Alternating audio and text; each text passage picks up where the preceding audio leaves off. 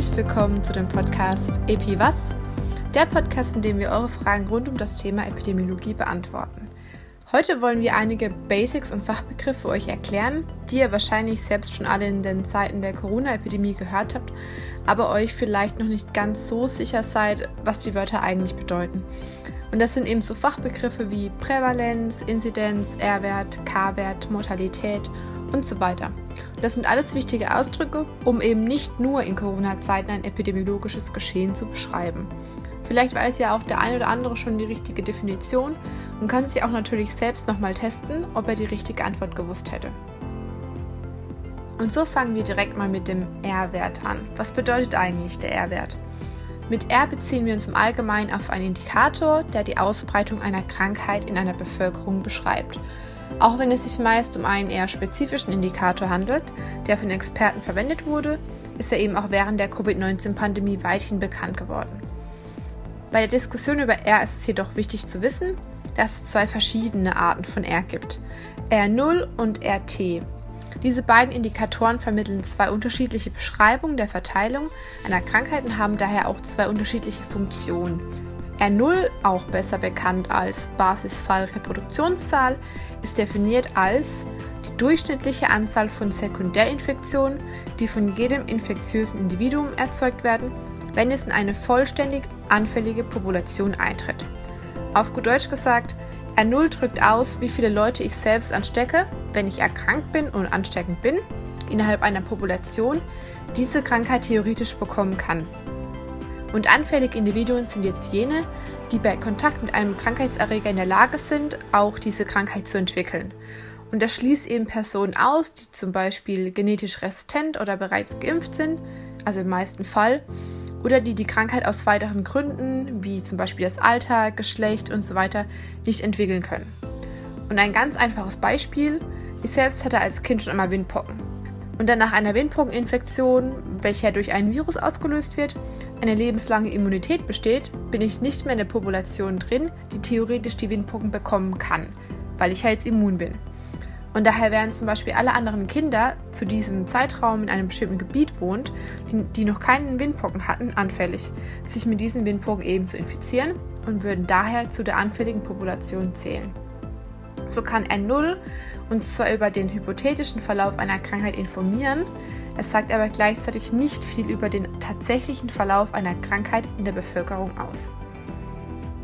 Und eine wichtige praktische Anwendung von R0 liegt in der Berechnung der sogenannten Herdenimmunitätsschwelle, HIT genannt.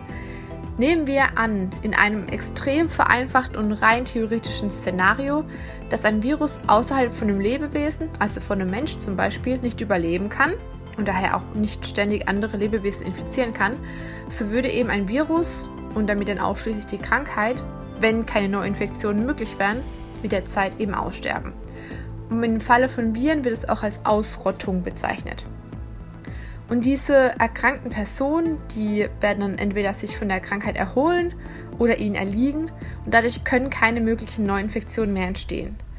Und der neue Fälle auf Kontakten zwischen einem infektiösen und einem anfälligen Individuum beruhen, wäre die Möglichkeit einer Neuinfektion zu gering, wenn ein gewisser Prozentsatz der Bevölkerung resistent wäre. Also entweder wie gesagt genetisch oder durch zum Beispiel eine Impfung. Und somit kann das Virus eben nicht weiter existieren. Und der Prozentsatz resistenter Individuen in einer Population, auch als Herdimmunitätsschwelle bezeichnet, variiert dabei für jede Krankheit und wird auf der Grundlage des R0 für jede Krankheit berechnet. Und da ist zum Beispiel das R0 für Poliomyelitis, auch kurz vom Polio genannt, das ist ähm, eine Kinderlähmung. Die wird eben auch durch Viren hervorgerufen und tritt hauptsächlich bei Kindern auf und führt als Infektionskrankheit eben zu schwerwiegenden Lähmungen. Und dieser Wert für Poliomyelitis wird auf 5 bis 7 geschätzt. Das heißt, es müssen zwischen 69 und 80 Prozent der Bevölkerung gegen die Krankheit resistent sein, um eine Ausrottung zu ermöglichen, wodurch eben auch die verbleibenden 11 bis 20 Prozent, die nicht resistent sind, geschützt werden. Und eben der Wert R0 stellt in der Praxis eine wichtige Konstante dar, der durch besser Standardvergleiche zu anderen Krankheiten gezogen werden können.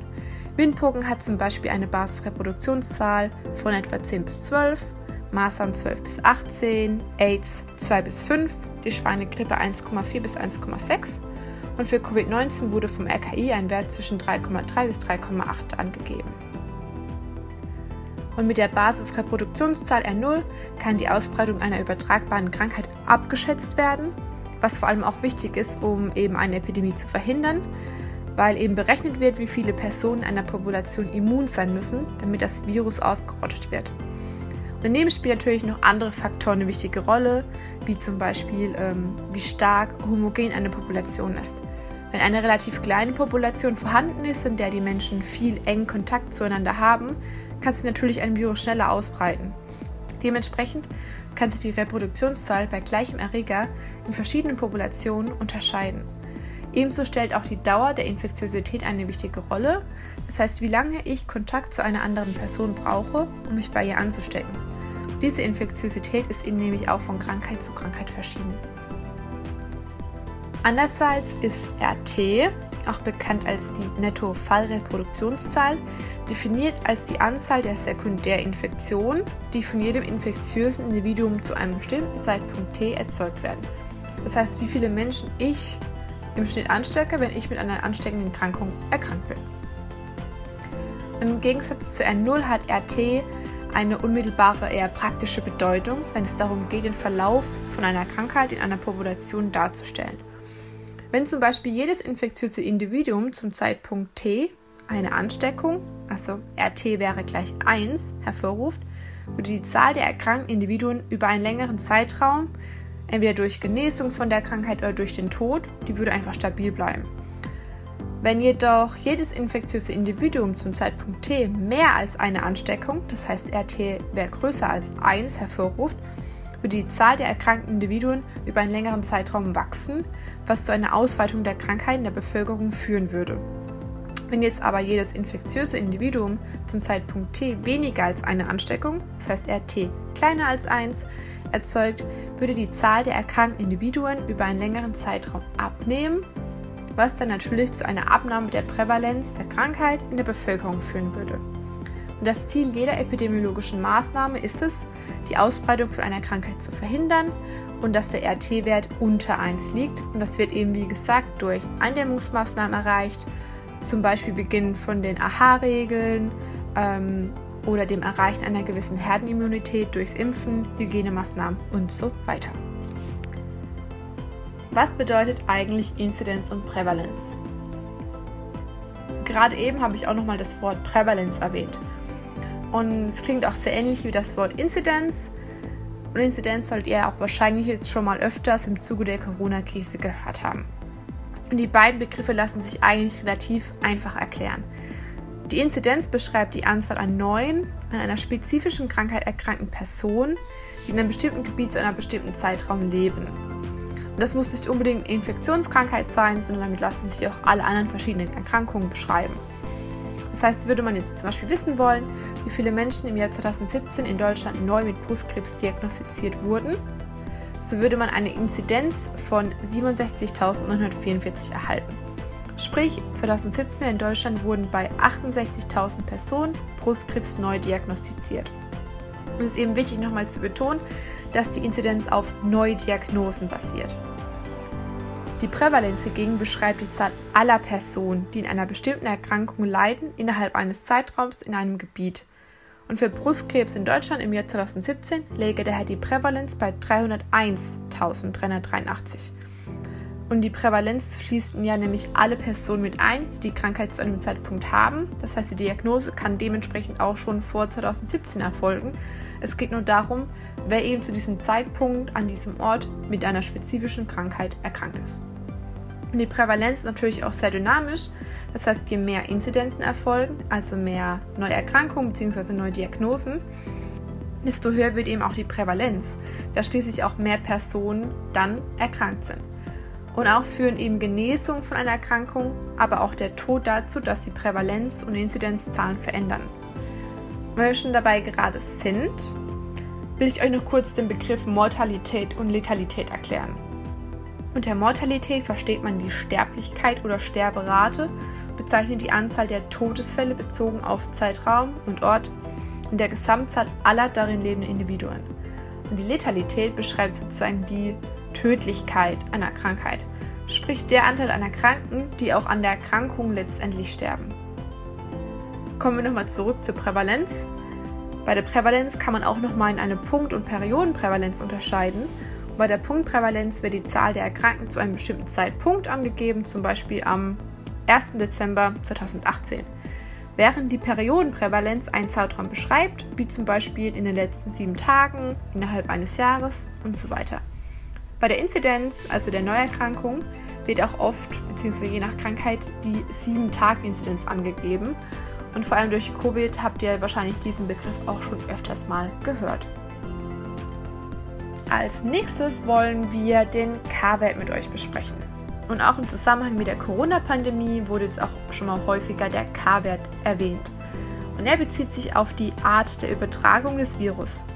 Und der K-Wert hängt dabei auch mit R0 zusammen. Genauer gesagt entspricht K der Streuung von R0 um den Mittelwert und liegt zwischen 0 und 1. Das ist jetzt alles vielleicht wieder ein bisschen statistisch. Ein K-Wert von 1 bedeutet dabei, dass jede Person fast genau die von R0 angegebene Zahl an Sekundärinfektionen verursacht. Das heißt, die Anzahl an Kontakten, die ich hatte, wenn ich mit einer Krankheit infiziert bin, in einem bestimmten Zeitraum. Je weiter der K-Wert von 1 entfernt ist, desto ungleichmäßiger ist die Verteilung der Ansteckung. Während eine Ausbreitung mit einem K-Wert von 1 eher langsamer voranschreitet, ist sie auch schwerer aufzuhalten, da die Ansteckungen der gesamten Bevölkerung verteilt sind.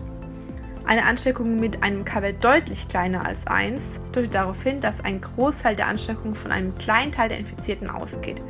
Und bei einem R0 von ca. 1 und einem K-Wert zwischen 0,1 und 0,3 bedeutet das zum Beispiel, dass nur 10% der Infizierten 80% der Folgeinfektionen ausmachen. Solch ein Infektionsgeschehen bedeutet auf das Auftreten von Superspreadern hin. Gemeint sind hiermit Events, nicht unbedingt einzelne Personen, bei denen eine schlagartige Verbreitung des Virus stattfindet. Und das können beispielsweise Konzerte oder Feiern wie Geburtstage, Hochzeiten sein, denen Menschen aus vielen unterschiedlichen Gruppen dicht zusammenkommen. Für das Coronavirus liegen noch nicht ausreichend Daten vor, um den K-Wert definitiv bestimmen zu können.